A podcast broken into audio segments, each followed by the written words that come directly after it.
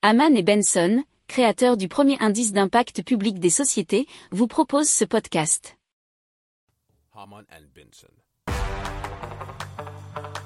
Le journal des stratèges.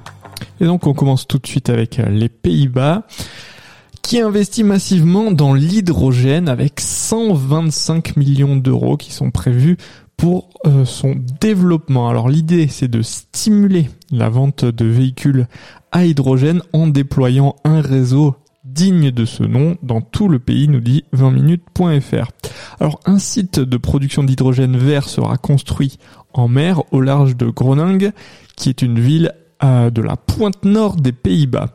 Alors le plan prévoit de subsidier 80% du surcoût d'un camion ou d'une camionnette à hydrogène par rapport au prix d'un équivalent thermique.